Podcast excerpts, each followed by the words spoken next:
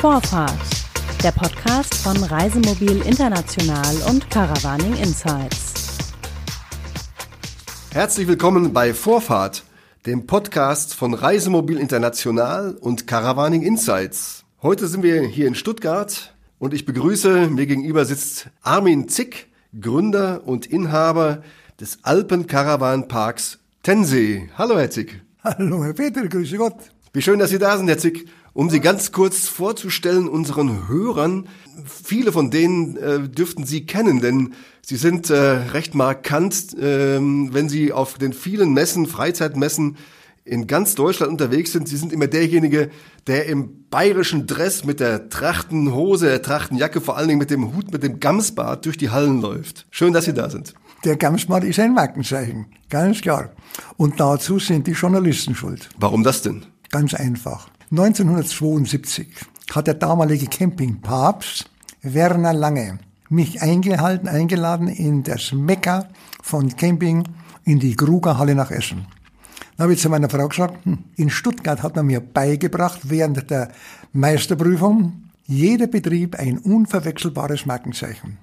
Und da habe ich gesagt, okay, die bayerische Tracht und äh, habe mir, Geld hatte ich zu wenig, einen kleinen Gamsbart gekauft. Wir sind nach Essen gefahren. Der Mann hat mich bei den Herstellern, Händlern vorgestellt.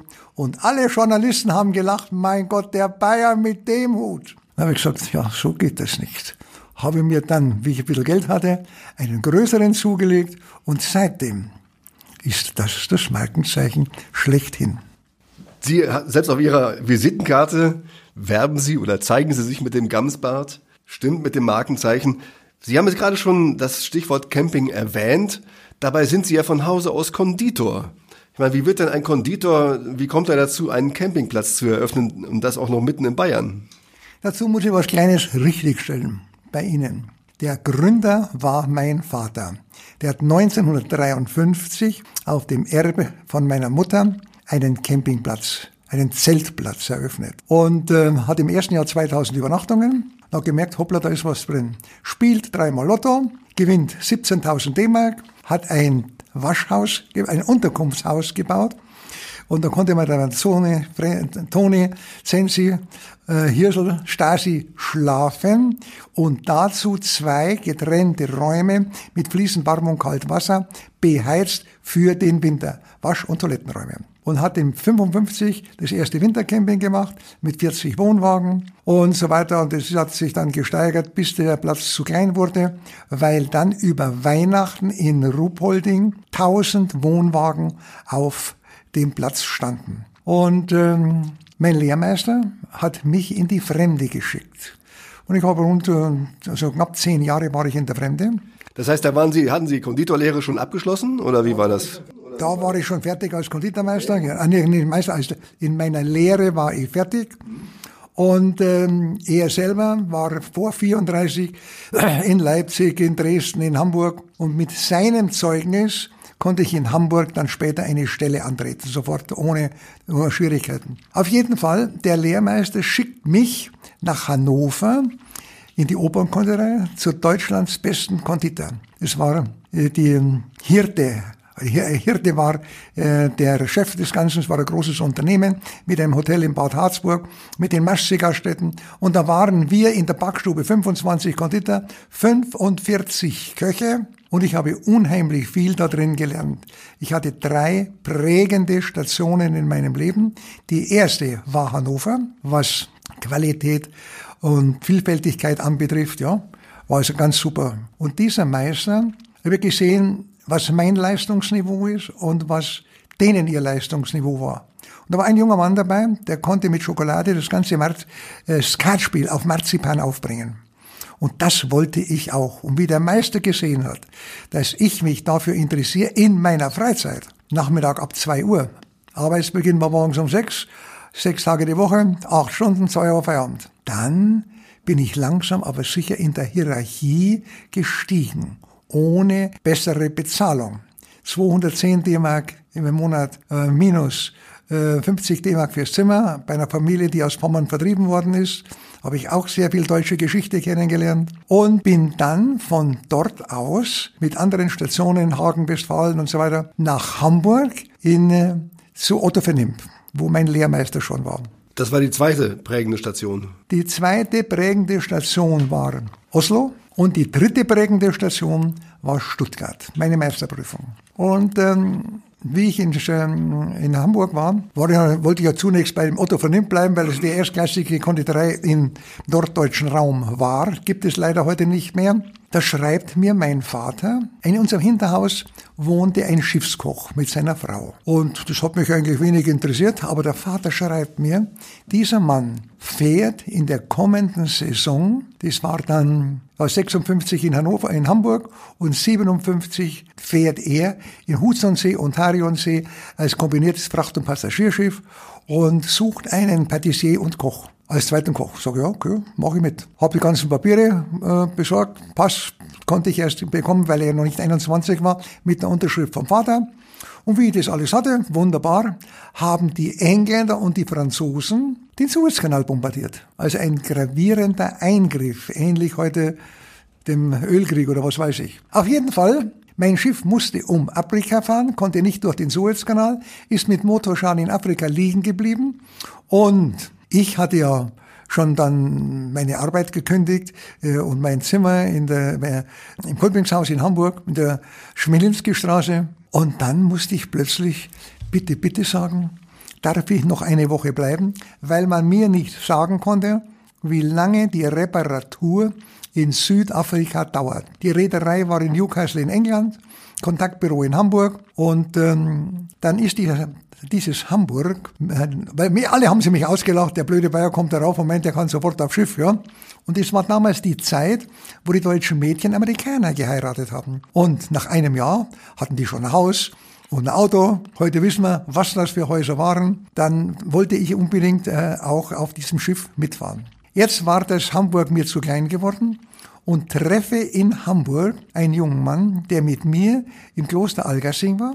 Der das war, das war Ihr Freund aus dem äh, Internat, der Alois Meyer. Der Alois Meyer aus dem Internat in Algassing, den treffe ich da oben und der hat einen Hängeroller. Und ähm, da habe ich ihm gesagt, du, ich trempe jetzt äh, rauf nach Skandinavien, ich will nach Stockholm. Da sagt, da fahre ich mit, da fahre ich mit.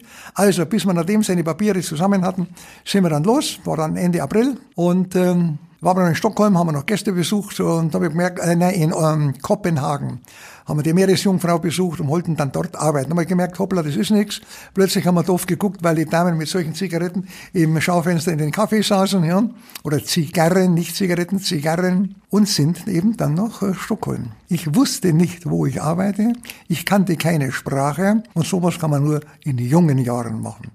Ich war voller Begeisterung und sagte, das setze ich durch. Also, im Kungsgarten entlang marschiert und sehe für meine Begriffe eine gute Konditorei. Und da bin ich rein. Der Chef sprach Deutsch und das war das Hotel Ambassadeur. Und am nächsten Morgen um 7 Uhr Arbeitsbeginn und dann stellt sich raus, dass der Kollege nicht Deutsch konnte, aber ich konnte nicht Schwedisch. Dann habe ich dem die Arbeit weggenommen und äh, es war damals Plunder, habe sie in den Gärschrank geschoben und wie ich der Meinung war, es muss in den Ofen, habe ich ihn gefragt. Dann sagt er, ja, Bron. Ich in meinem Diction, ja, das heißt gut. Oh. Wie ich es dann gebacken hatte, in der Meinung war, es muss raus, habe ich ihn wieder gefragt. Dann sagt er, Mückebron. Er wusste jetzt, der kann das Fach. Und ich wusste, ich muss büffeln. Dann habe ich mich hingesetzt und habe gebüffelt und gebüffelt.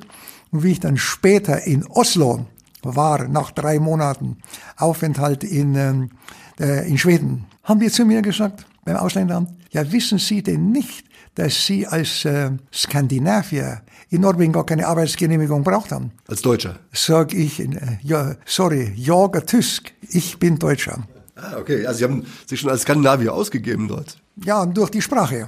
Er war der Meinung, ich bin Skandinavier. Ich habe mich nicht als Skandinavier ausgegeben. Und äh, ich konnte zwar keine Unterhausdebatten führen, konnte mich auch mit jedem sehr gut verständigen. Und das war mir auch sehr wichtig. Und ähm, Schweden war für mich eine sehr interessante Zeit, weil ich gelernt habe in Schweden mit den Behörden umzugehen. Der, der Chef hat zu mir gesagt, wir brauchen Arbeitsstillstand, Arbeitsstillstand, Genehmigung für die Arbeit. Und dann bin ich ins Ausländeramt und äh, bei der Behörde und ähm, die fragen mich, wie sind Sie eingereist? Ich sage, mit meinem Hängeroller. Dann sind Sie ja Tourist. dann sind sie nicht über das von der Gewerkschaft zugelassene Kontingent nach Schweden gekommen. Ich, nein, das ist nicht dann können Sie hier nicht arbeiten. Ha, dachte ich mir, das wird ja lustig. Gell? Aber das war mir dann egal. Ich habe dann, ähm, hat dann ein bisschen Zeit gedauert, drei Wochen etwa, wie ich in dem Hotel Ambassadeur gearbeitet habe und wie ich dann diesen, dieses Dokument abgegeben habe. Postwenden am nächsten Tag war die Polizei da. Der Mann darf nicht arbeiten, der hat keine Arbeitsgenehmigung. Und dann bin ich per Anhalter, zum einen Herrn Alois, der von Beruf Künstler, Bildhauer war, in Hamburg äh, aus Lindenholz Einlagen geschnitzt hat, der hat als Tellerwäscher gearbeitet aber auch schwarz, wenn man so nehmen will. Und ich bin dann per Anhalter nach Sundsvall, habe unterwegs Ausschau gehalten, wo und wie, und habe zum Alois gesagt, wir treffen uns in der Jugendherberge in Sundsvall, ist für dich eine Nachricht, wo ich zu finden bin. Und dann bin ich ebenfalls wieder durchmarschiert und sehe eine Konditorei, habe heute noch das Zeugnis davon, Café Bakerie Orient. Und da bin ich rein und stelle mich vor, konnte ja schon etwas Schwedisch, und der fragt, was ich kann. Dann sage ich, bin suchen Sie. Ja, wir brauchen jemand für Wiener Brot, Plundergebäck. Sage ich, da bin ich Spezialist. Der Mann ist wieder geölte Blitz zur Chefin gerannt, gesagt, wir haben einen deutschen Spezialisten für Wiener Brot. Also, und äh, wenn ich dann an Hamburg denke, habe ich 300 D-Mark im Monat verdient. Dort oben in Schweden habe ich umgerechnet 1200 D-Mark im Monat verdient. Es war zwar alles äh, sehr teuer, aber ich konnte mich einschränken, auch in der Übernachtung und so weiter. Und ähm, dann war dasselbe Spiel ja wieder mit dieser Arbeitsgenehmigung. Und habe ich zum Chef gesagt, das mache ich. Ich werde das noch machen, selbstverständlich. Aber ich habe gar nichts gemacht. Sondern ich wusste, drei Monate konnten wir in Schweden uns aufhalten. Aber nach drei Monaten mussten wir aus Schweden raus. Und etwa eine Woche vorher habe ich das Dokument abgeschickt und postwendend, ein, zwei Tage später, war wiederum ein Polizist dort, der darf nicht arbeiten, der muss gehen. Dann äh, habe ich, äh, habe ich meinen Lohn gekriegt, bin auf die Behörden, wo ich mal Renten einbezahlt habe und so weiter. Ich darf hier nicht arbeiten, dann möchte ich auch das Geld, was ich einbezahlt habe, wieder zurück. Und somit hatten wir insgesamt 1200 D-Mark umgerechnet und von dort aus dann nach Finnland. Finnland war auch interessant, am Innersee. Weiter durch Lappland haben wir uns Rentierfell gekauft, nach Hammerfest. Und von Hammerfest sind wir wieder runter. Und ich muss den ähm, Norwegern heute noch dankbar sein obwohl ich gelernt habe oder gesehen habe da oben, entweder nur deutscher Freund oder deutsches Schwein. Wir konnten an Jugendherbergen nicht übernachten, weil wir Deutsche waren. Strömenden Regen, oben ist Wasser reingelaufen, unten raus. Das waren die Ressentiments nach dem Zweiten Weltkrieg, die Sie zu spüren bekommen haben. Ja, selbstverständlich. Aber 250 Meter weiter ist ein Café. Und da sind wir rein, vollkommen durchnässt und haben bescheiden gefragt, kriegen wir eine Tasse Kaffee? Selbstverständlich. Das heißt, Tee haben wir damals getrunken. Können wir über dem Kachelofen unsere Kleider trocknen? Kein Problem. Haben wir gemacht. Draußen haben wir im Garten auf der Wiese dürfen wir unser Zelt aufschlagen. Auch kein Problem. Also, deutscher Freund, deutsches Schwein. Und so ist es öfter begegnet. Und wir waren einfach zu unbedarft und haben nicht unseren Heinkelroller kontrolliert, was die Schrauben anbetrifft. Sind die Räder noch fest und so weiter. Und haben dabei erlebt, dass wir am, äh, nach Mo i Rana geht es einen Pass runter, dass plötzlich da vorne unser Hinterrad kommt. Also das ist ausgebrochen. Dann haben wir mit der Eisenbahn das nach äh, äh, Oslo geschickt in die Zentrale von Henkel, Henkelroller. Und dann sind wir bei Anhalter und dann sind ja sehr wenige äh, Autos, die dort gefahren sind. Ja. Und ähm, dann muss man dann mitfahren und in den Steinbruch Platten aufladen oder wir sind dann getrennt worden, weil nur einer einen, einen alleine mitgenommen hat. Und wir haben uns dann wieder getroffen in Oslo in der Jugendherberge. Und ich hatte eine, eine gültige äh, Arbeitsgenehmigung von der Konditorei Möllhausen in Oslo. Und die Konditorei Möllhausen ist die beste Konditorei in Skandinavien, die arbeitet fürs Königshaus.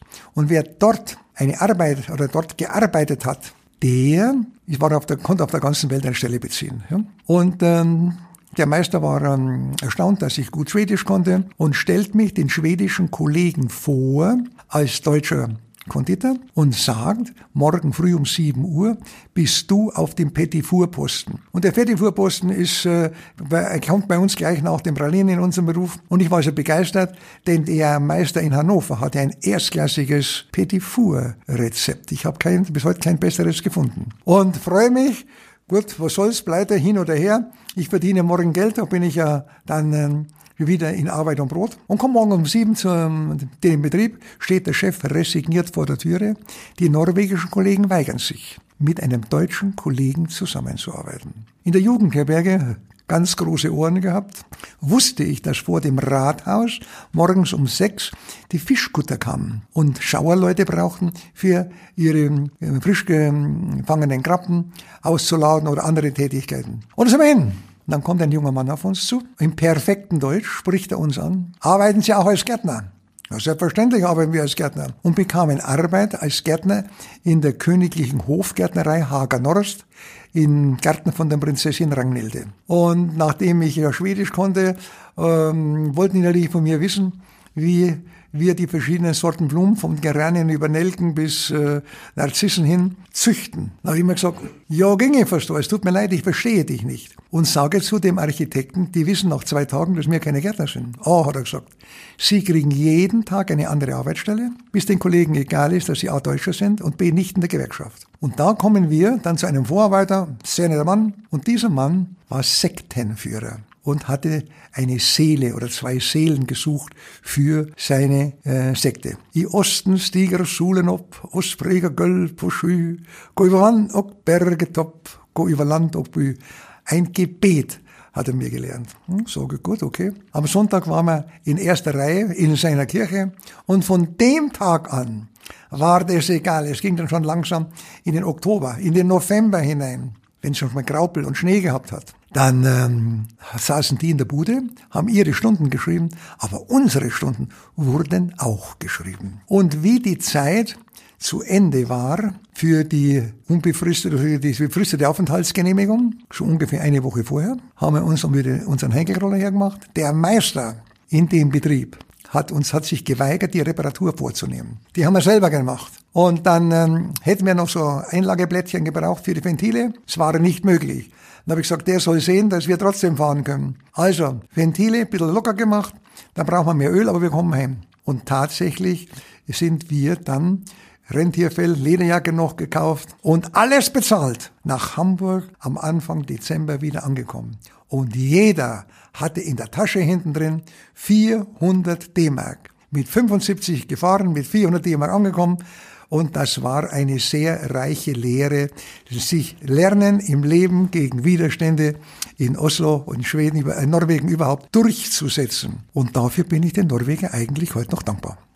Herr Zick, das war jetzt eine, ein sehr weiter Exkurs, wie Sie sich die Sporen verdient haben als junger Mann. Sie waren damals 20, 21, haben Sie gerade gesagt, so die Ecke rum. Sie waren jetzt in Hamburg, aber Sie sind ja dann trotzdem an Ihrem äh, Wohnort oder am Heimatort wieder gelandet. Wie, wie ist es denn dann dazu gekommen? Wie ging es dann weiter? Wie es dann weiterging? Ganz einfach. Ich ähm, habe in Niefen im Hotel Decker eine Stelle angenommen, ebenfalls als äh, Patissier und Koch und ein vermögender äh, Schmuckwarenhändler hat in Niefen ein sehr gutes Hotel gebaut, erste Klasse, und ähm, dort habe ich angeheuert. Und lese dann, da habe ich übrigens auch sehr viel, sehr viel Interessantes auch äh, gelernt, dann lese ich in der Fachzeitung, Stuttgart schreibt einen Meisterprüfungskurs aus. Habe mich dann dafür beworben bzw. angemeldet und im Hotel Marquardt in Stuttgart eine Stelle angenommen. Und ähm, Geld hatte ich auch keins. Der Vater wollte die Meisterschule bezahlen. Dann habe ich gesagt, nein, es kommt nicht in Frage, sonst muss ich das tun, was der Vater sagt. Hab drei Aktien,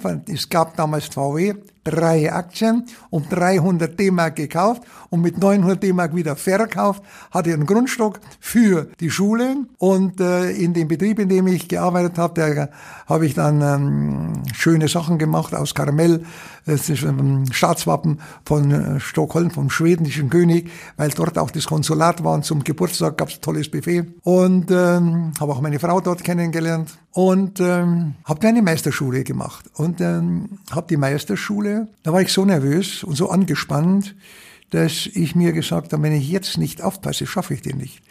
Und habe ich von einem Tag auf den anderen gesagt, keine Zigarette, kein Tee, kein Kaffee, keine fremde Frauen, alles, was mich nervös macht, weg damit. Und äh, habe mir was Besonderes einfallen lassen, weil ich gesehen habe, dass dort der Fachlehrer in Rente geht. Und sage, das, was der kann, das kannst du schon lange. Und dann wurden also die Aufgaben verteilt und ich habe mir besonders vier schwere Aufgaben, unter anderem Nuga Montellima, rausgesucht.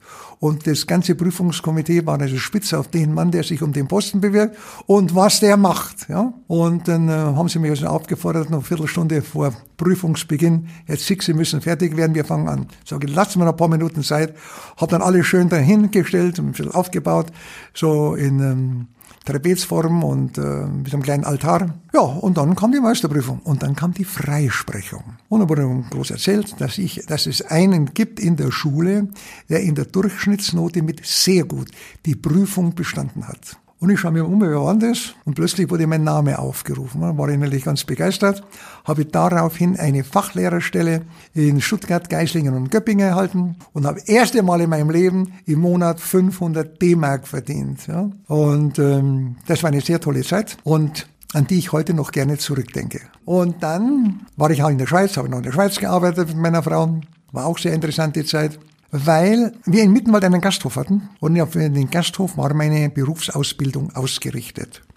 Aber dieser Gasthof war Baujahr 1905, Renovierung 12, nach damaligen modernsten Gesichtspunkten. Und 14 war Krieg und alle Blütenträume sind geplatzt. Und der Großvater hat seinen Sohn als Erbe eingesetzt, hat keinen Ersatzerben, trotz Aufforderung vom Notar, bestimmt. Und nach dem Krieg war es eine Erbengemeinschaft zwischen meiner Mutter und ihren drei Schwestern. Und eine davon war Alkoholikerin, die andere war, ähm, hat das getan, was die Alkoholikerin sagt. Und habe mich geholt, habe dann die Lehrerstelle aufgegeben, habe dort den Laden geführt und es ging steil aufwärts, bis die dann plötzlich auf den Trichter kam, weißt du, was das alles wert ist und so weiter, ja. Und ich konnte nicht mehr um mein Haus rumgehen. Dann haben sie mich so verärgert, dass ich gesagt habe, so wisst ihr was, ihr macht euren Laden alleine und ich gehe in die Schweiz nach ärztlichem Befund und nach ärztlicher äh, äh, Beratung, die Frau hatte, die Frau hatte Leberzirrhose und keiner konnte mir sagen, wann das zu Ende ist.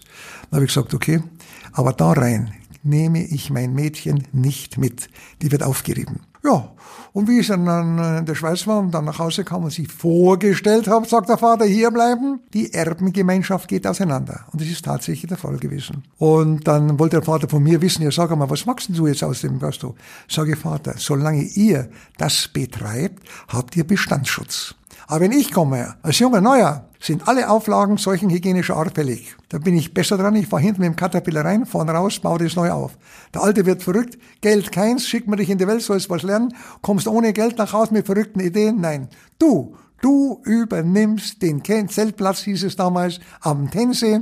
Und wenn du mitten Wald pleite gehst, dann merkt das keiner. Ja, und so bin ich dann äh, zu dem Zeltplatz gekommen. In Grün. In Grün und habe dann Gott sei Dank meine Ideen verwirklichen können. So. Wann war das? Das war dann 63. 63 am, am 31. März, am 1. April. Nun ist der Campingplatz der alten Caravan-Park Tensee, wie er offiziell heißt, in Grün, ist ja unter vielen Campern ähm, eine Marke. Er ist bekannt. Sie haben den aufgebaut und zu dem gemacht, was er ist. Äh, dazu gehört ein sehr gutes Restaurant, in dem Sie immer noch ähm, die, die Feder haben, oder wie ist das? Also in Stuttgart war der Höhepunkt meiner ähm, Konditorlaufbahn. Und ähm, dann hatte ich mehr Managementaufgaben. Selbstverständlich, solange der Sohn nicht im Betrieb war, habe ich meinen Kuchen gemacht und auch den Kuchen angepriesen per Mikrofon, ja, die Gäste persönlich angesprochen und so weiter. Und es war auch eine ganz tolle Zeit. Ja, und heute geht's langsam äh, in die zweite Generation über. Ja, aber nochmal, der, der Campingplatz, der, der zeichnet sich ja aus durch äh, bestimmte Attribute. Zum einen haben sie diesen kleinen Tensee, der ein bisschen verlandet ist zwar, aber immerhin doch ein Tensee ist, also ein, ein Gewässer ist. Sie haben aber auch äh, draußen vor der Schranke des eigentlichen Campingplatzes einen Stellplatz eingerichtet vor ein paar Jahren. Warum betrachten Sie das nicht als ähm, Konkurrenz sozusagen, der Stellplatz zum Campingplatz? Die ähm, Leute mit dem Reisemobil haben andere Vorstellungen. Und äh, wir in unserer Betriebsphilosophie sagen, es gibt keine Probleme, es gibt Lösungen und haben für diese Leute eine Lösung gesucht. Und die hat sich bestens bewährt. Das heißt, es ist für Sie eigentlich eher eine Ergänzung des Platzes als eine Konkurrenz. Eine Ergänzung des Platzes auf jeden Fall. Denn die gehen ins Restaurant, die kaufen im Laden ein, ja, und sind äh, ungezwungen, können kommen und gehen, wann sie wollen, haben einen anderen Tarif, aber das ist absolut richtig gewesen. Ähm, nun ist ein Markenzeichen neben dem Gamsbad, den Sie tragen, ähm, Ihres Platzes, ein Markenzeichen ist das Wintercamping. Da hat es verschiedene Geschichten schon in äh, den Fachmagazinen drüber gegeben. Äh, ich selber habe da auch eine mal geschrieben. Dieser Winter ist so nicht ganz so gut ausgefallen wie gewohnt. Er war relativ warm. Wie kommen Sie dann damit zurecht, dass es eigentlich gar keinen richtigen Winter mehr gibt? Ja, bis jetzt nicht schlecht, bis jetzt ganz gut. Weihnachten sind wir ausverkauft und ähm, Pfingsten, äh, beim Pfingsten sage ich schon, und der März war jedes Jahr, wenn Ostern, bevor Ostern ist, immer schwach. Also da können wir äh, nicht klagen. Und die Buchungen, so wie es momentan aussieht, für den kommenden Sommer, die sind auf jeden Fall sehr gut. Okay. Jetzt lassen wir mal die Katze aus dem Sack und verraten, wie alt sie sind. Ich meine, wer ein bisschen mitgerechnet hat, der kann sich ausrechnen, dass es, äh, dass wir nicht mehr so ganz der Junior sind. Sie sind jetzt 83, im Oktober werden sie 84. Was ich bisher verschwiegen habe, Sie haben Ihren Sohn da mitgebracht, den Andreas Zick, der sitzt neben Ihnen die ganze Zeit schon. Der ist genau 30 Jahre jünger und bei Ihnen findet jetzt im Tensee, also am Caravanpark, äh, ein Generationswechsel statt. Das heißt, Sie geben das Heft ein wenig aus der Hand und übergeben das an Ihren Sohn. Was sich aus diesem Generationswechsel ergibt und wie der neue, junge Chef Andreas Zick den Campingpark Tensee führen wird, das erfahren Sie, liebe Zuhörer, in der nächsten Woche.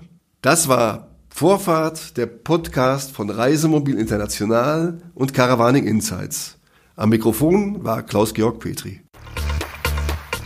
Das war Vorfahrt, der Podcast von Reisemobil International und Caravaning Insights.